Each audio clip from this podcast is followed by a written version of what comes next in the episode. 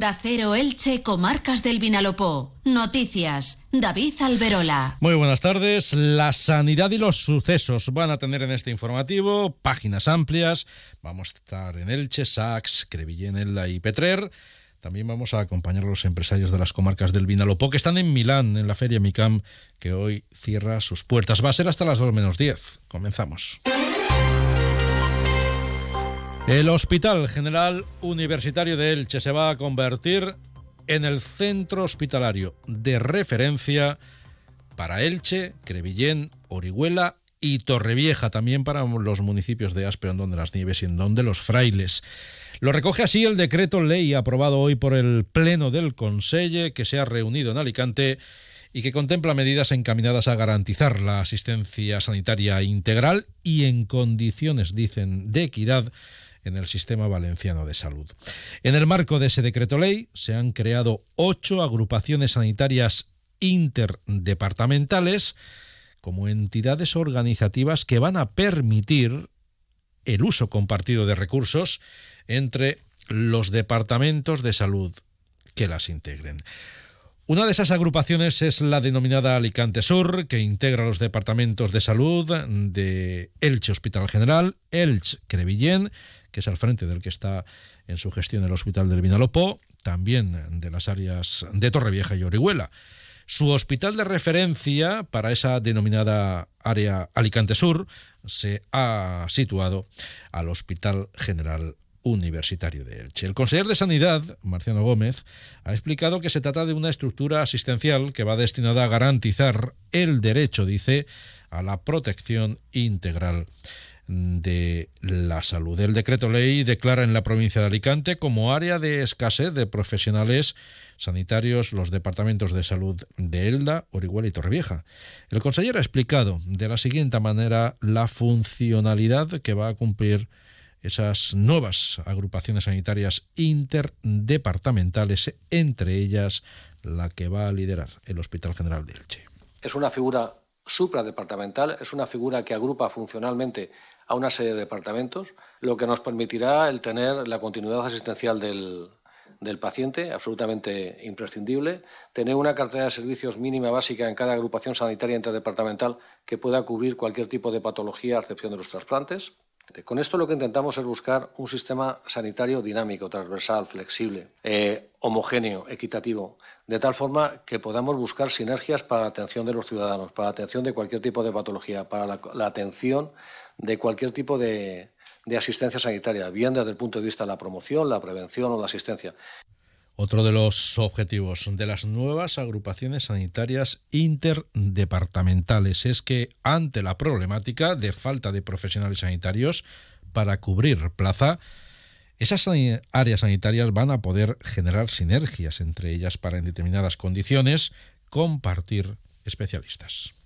Y después, por supuesto, en aquellas eh, situaciones donde haya falta, donde haga falta sinergias o movilización del personal, se podrá movilizar el personal dentro de esta agrupación sanitaria interdepartamental.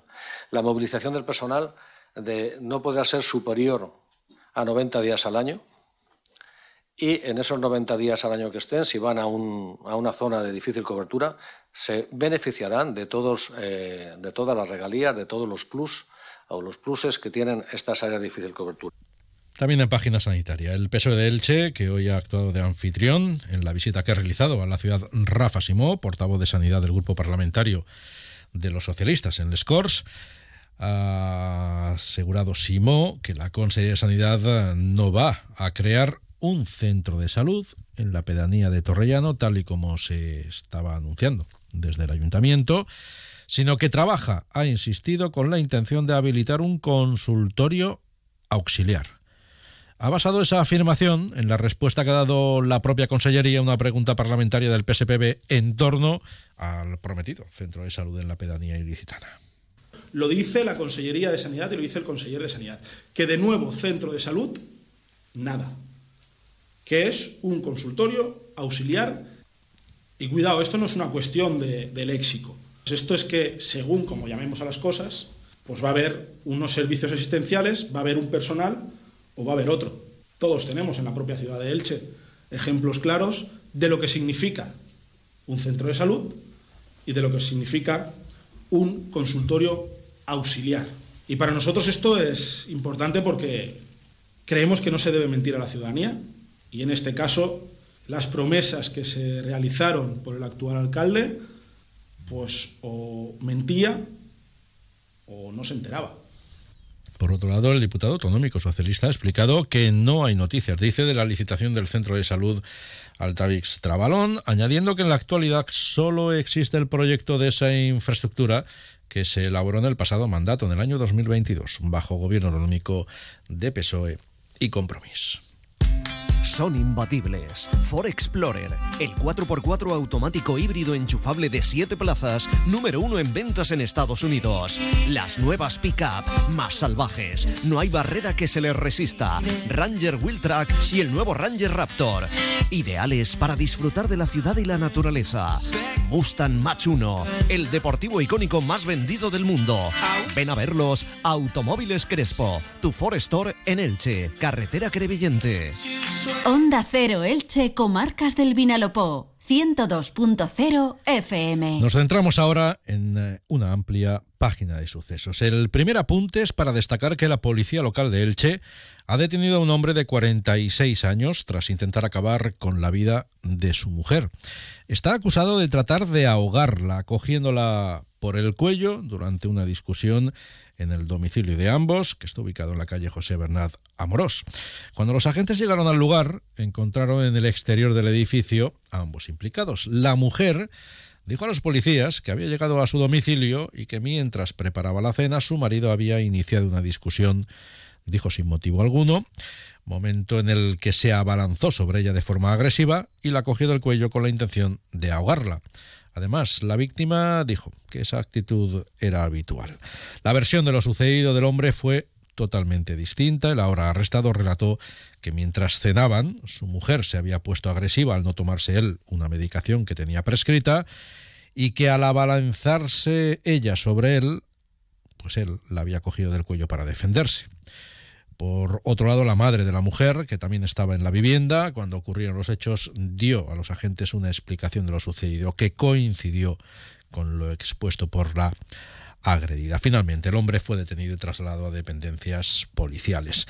También en Elche, la Policía Nacional ha detenido a dos hombres eh, que trataban de robar en un domicilio del barrio de Carrús. Tras ser sorprendidos por los agentes, los arrestados trataron sin éxito de huir por la azotea del edificio contiguo. Allí fueron detenidos. Y la Guardia Civil ha detenido a un hombre, vecino de Sachs, al que se le acusa, se le acusa de ser eh, el presunto autor de un supuesto delito de homicidio en grado de tentativa al disparar en el abdomen a otro hombre durante una fuerte pelea en la calle, en la que además golpeó a la víctima con un garrote. Los hechos se produjeron, como decimos, en Sachs en la noche del 25 de enero y el arrestado, que tiene 54 años, ha ingresado en prisión tras prestar declaración en eh, los juzgados de Villena. Cambiando de registro, las empresas de calzado del sector calzado de las comarcas del Vinalopó van a cerrar hoy su participación en la Feria MICAM de Milán, que es el certamen de referencia mundial para el sector. Las marcas zapateras van a desmontar a partir de esta noche sus stands tras cuatro días de certamen que califican de positivos. Y Manuel Martínez es director de marketing de la Federación de Industrias del Calzado Español. Y sí que llama la atención, o de manera positiva, el incremento de presencia de compradores eh, de países emergentes, alejados de Europa, muchísimo israelita, lo cual ha sorprendido también para bien, teniendo en cuenta la situación geopolítica, eh, aumento de compradores en Latinoamérica, de países del sudeste asiático, así que no podemos hablar de una superferia, ni mucho menos, pero sí positiva y más teniendo en cuenta eh, que es una edición de invierno y más teniendo en cuenta la situación geopolítica mundial y que la campaña del invierno pasado fue negativa. En la Feria MICAM, que aún a estas horas está activa, participan 36 empresas de calzado de Elche y 6 afincadas en el La Petrer y Monóvar. Nos situamos ahora en Santa Pola para contarles que el grupo municipal MES Santa Pola ha anunciado la presentación de una moción para su debate en el Pleno Municipal de este mes, que se va a celebrar el miércoles de la próxima semana en la que se propone el desarrollo de un plan de salud mental en la localidad por parte del ayuntamiento. Dice la formación política que un 26,6% de las personas jóvenes eh, de Santa Pola, que tienen entre 12 y 30 años, toman habitualmente psicofármacos, según eh, estudios recientes. se trata, insiste Mes Santa Pola, en un dato que se dispara entre las mujeres universitarias que, además de estudiar, trabajan. Esas cifras eh, contrastan con la media estatal. El mes Santa Pola ha explicado que el centro de salud de la localidad cuenta con tan solo una psicóloga para dar servicio a todo el municipio, lo que a su juicio refuerza la necesidad de impulsar ese plan de salud mental. Esteve Ruiz es concejal de MES Santa Pola. Estamos 20 puntos por encima de la media estatal. Desde MES Santa Pola pensamos que estos datos reflejan un problema de fondo grave y que la solución tiene que pasar por la asistencia psicológica y no por el consumo indiscriminado de fármacos. Por eso proponemos que el ayuntamiento cree una línea de ayudas para aquellas personas que necesitan acudir a una consulta psicológica de Santa Pola y no se lo puedan permitir. Y también proponemos la apertura de un servicio de salud mental municipal. El ayuntamiento está para proteger a la ciudadanía y tiene los recursos suficientes para abordar este problema. Solo hace falta la voluntad de querer hacerlo. En Crevillén, la Concejalía de Cultura ha anunciado hoy que la exposición El Taller del Artista, propiedad del Ministerio de Cultura y que hasta el 16 de marzo se puede visitar en la Casa Municipal de Cultura Crevillentina, se ha digitalizado para crear un tour virtual 360 grados. Mónica Sanemeterio es concejala de Cultura en Crevillén. Hemos apostado por dinamizar y por mostrar esta muestra a través de la web. Para ello se ha hecho un tour virtual que se podrá visitar en esta web poniendo el taller del artista. Eh, y estará permanentemente, así que las personas que no puedan venir presencialmente la podrán ver. Es un recorrido de 360 grados a toda la exposición en la que con detalle podrán ver cada una de las piezas que hay, que hay en ella. La exposición del taller del artista exhibe 60 fotografías que reflejan diversos espacios de creación de pintores y escultores eh, durante el final del siglo XIX y la primera mitad del siglo XX. Hola, ¿estás ahí? Despierta. Este invierno practica en Cable World el Intel ahorro. Ahorra de verdad de manera inteligente. Tres meses gratis y tus gigas por dos. Sí, despierta. Tres primeros meses gratis y tus gigas por dos. Ven ya a Cable World. De Petrer contamos que el ayuntamiento ha distribuido contenedores individuales de recogida de fracción orgánica, el conocido como contenedor marrón, entre los 56 puestos del mercadillo de la frontera. En Elda, la localidad se va a sumar este año por primera vez al proyecto Art al Balcó, que es una iniciativa artística que se viene realizando desde hace 11 años en diferentes municipios de la provincia, entre ellos Petrer Con ello, la exposición al Balcó va a recalar en Elda en su centro histórico en el mes de diciembre. Y de nuevo en Elche, el presidente de la Diputación de Alicante y el alcalde de Elche han firmado hace tan solo unos minutos el protocolo de actuación que impulsa los pasos que van a dar lugar tanto a la contratación de la redacción del proyecto del futuro Palacio de Congresos de la ciudad como posteriormente a la contratación de la ejecución de sus obras. Ahora más información en este caso del ámbito de la comunidad. Sigan escuchando Onda.